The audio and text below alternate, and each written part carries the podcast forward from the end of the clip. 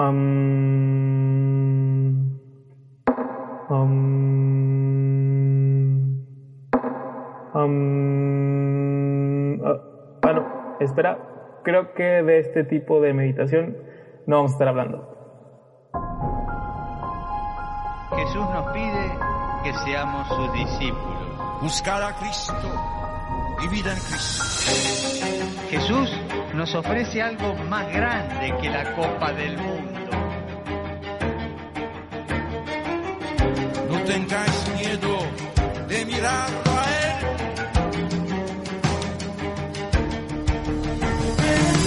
4 pm.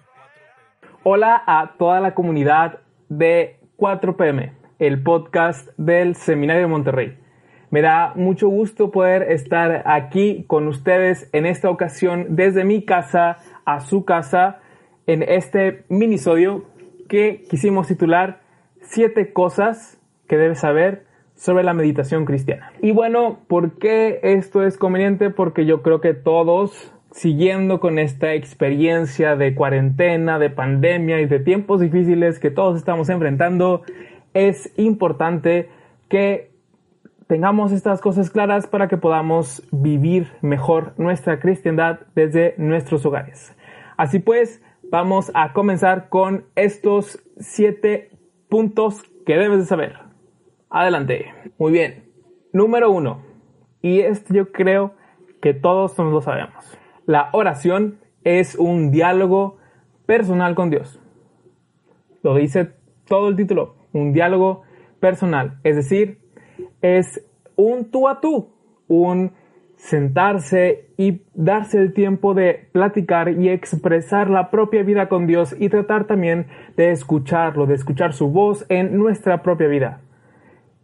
De alguna manera es este diálogo en el que Dios va haciendo la historia de salvación de cada uno de nosotros. Una historia de salvación que es propia de cada uno.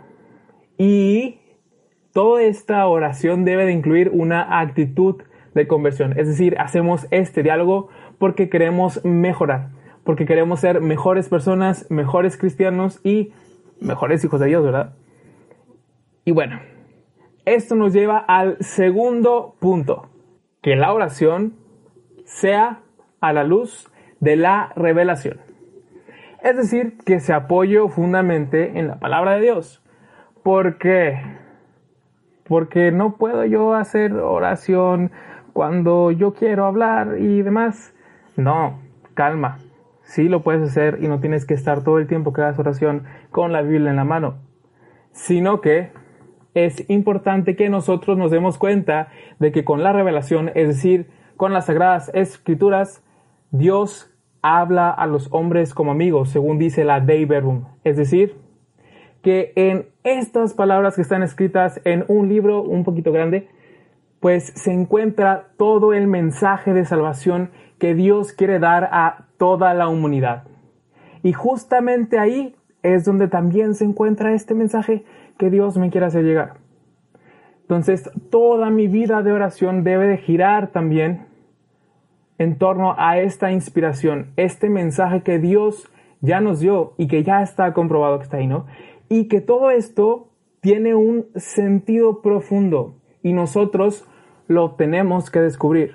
Y debemos también ver la actualidad de este mensaje divino, es decir, cómo Dios con eso me sigue hablando a mí ahorita. Entonces, por ejemplo, si yo en la misa escucho la oración, escucho pues un evangelio, ese evangelio no solamente se queda en la misa, sino que si yo quiero que la oración sea la luz de la revelación, me va a ir acompañando.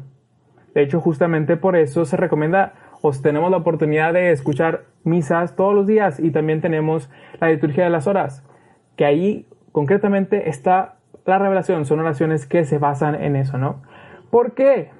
Bueno, pues es que es la oración de Jesús. Sí, así es. Jesús era judío. Eso implica que él se sabía todos los salmos y probablemente más bien, te lo aseguro, rezaba con ellos.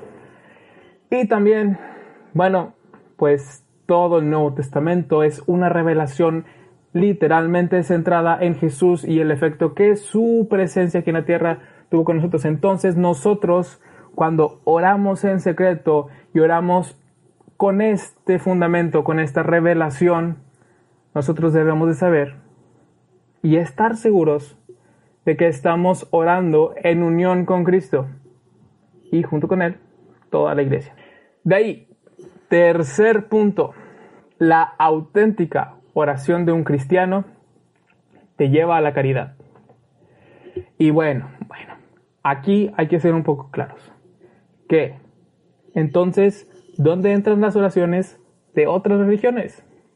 Bueno, déjame decirte, la Iglesia Católica nada rechaza de lo que en estas otras religiones hay de verdadero y santo. Es decir, la Iglesia Católica no rechaza que en las otras, en las otras religiones también se da o se puede dar un encuentro con Dios.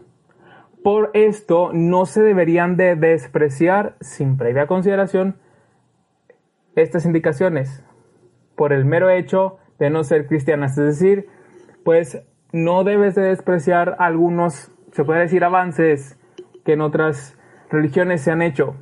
Al contrario, se podrá tomar de ellas lo que tienen de útil, con la condición de que no perdamos nunca de vista la concepción cristiana de la oración. ¿Por qué? Porque nuestra oración como cristianos tiene todo un sentido que no debemos de olvidar, porque si no, no es nuestra oración cristiana. Y de aquí es donde te voy a decir tres detallitos muy claros sobre nuestra oración cristiana. La primera es que es toda una purificación, se puede decir que eso es lo primero que está presente. Ascesis y purificación. Ascesis, una especie de desprendimiento. Es decir, pues la oración cristiana debe llevar y debe de ser un salir de uno mismo, renunciar al egoísmo. Y eso no implica, este salir de uno mismo, el despreciar todas las cosas terrenas. Significa despreciar el egoísmo, el cerrarse en uno mismo y nada más pensar en yo, yo, yo, yo, yo, yo, yo, yo, yo, yo, yo, yo. No. La purificación va a hacer que yo quiera renunciar al pecado, que quiera poco a poco ser mejor cristiano, mejor ser humano. Y también esta oración debe de tener una iluminación. ¿A qué me refiero con esto? Debemos de progresar en el conocimiento y crecimiento de la fe. Es decir, todo cristiano debe de comprometerse a seguir creciendo, seguir profundizando en este camino de fe, tanto con un camino de vida con experiencia como con conocimiento. Y esto nos lleva a la unión con Cristo.